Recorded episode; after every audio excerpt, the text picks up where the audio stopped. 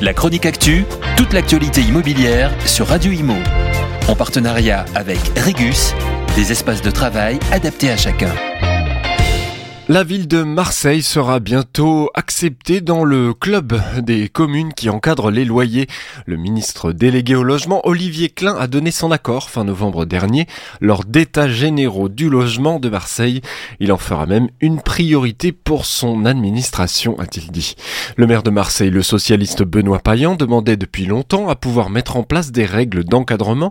Il argumente d'une forte tension sur le marché locatif, d'une production de logements en forte baisse ces dernières années sur la ville et d'une capacité des ménages à louer un logement qui reste faible.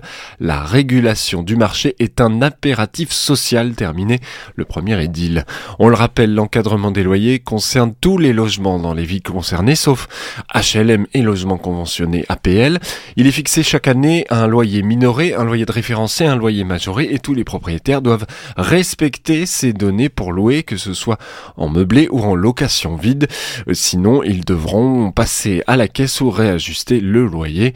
Marseille est donc une ville de plus à intégrer la limitation des loyers, l'encadrement des loyers comme Paris, Lille et sa banlieue, Lyon, Villeurbanne, Montpellier, Bordeaux et une quinzaine de villes de Seine-Saint-Denis.